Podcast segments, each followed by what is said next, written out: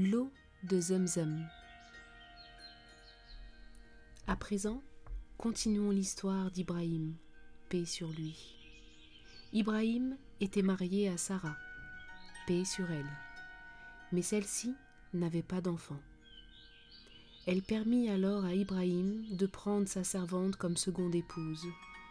Elle s'appelait Ajar, paix sur elle.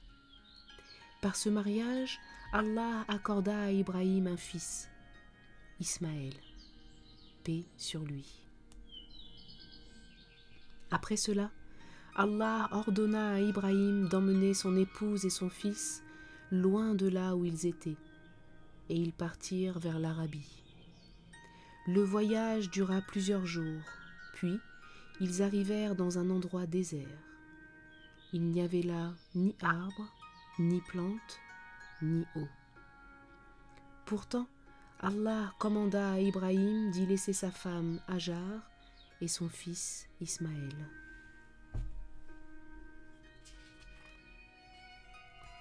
Celle-ci s'inquiéta, mais lorsqu'Ibrahim lui dit qu'Allah avait commandé cela, elle se rassura.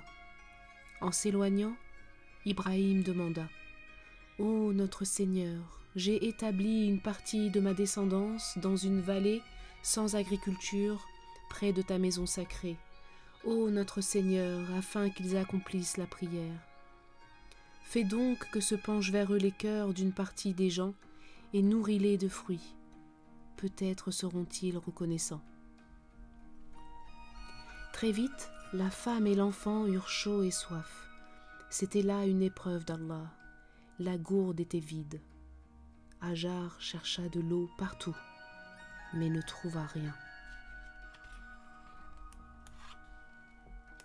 Plus inquiète pour son petit que pour elle-même, elle fit sept fois l'aller-retour entre deux collines qui portent le nom de Safa et Marwa, espérant apercevoir au loin quelques points d'eau ou quelques voyageurs pouvant lui venir en aide.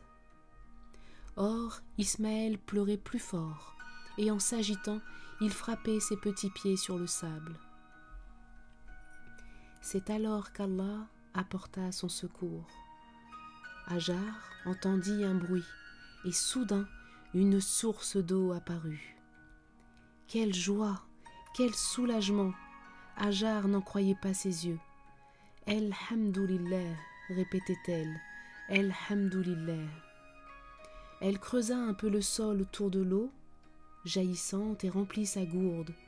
Puis elle en prit dans ses mains et en but. Or, ce qui est encore plus incroyable, c'est que cette source coule encore aujourd'hui à la Mecque. On l'appelle l'eau de Zemzem. C'est de cette eau bénite que boivent tous ceux qui vont en voyage en pèlerinage à la Mecque. Après l'apparition de cette source, une tribu nomade venue du Yémen, qui traversait le désert à la recherche d'un point d'eau, vit de loin des oiseaux planer dans les airs. Ils comprirent qu'il y avait de l'eau aux alentours, s'approchèrent et demandèrent à Hajar la permission de s'y installer. Après eux, d'autres caravanes de voyageurs se sont arrêtées près de là pour boire et abreuver leurs bêtes. Certaines d'entre elles ont alors décidé de, s'installer définitivement à côté. Finalement, un village s'est peu à peu formé, puis une ville entière avec des arbres et des cultures. Cette région devint agréable et rien n'y manquait. Ainsi était née la Mecque.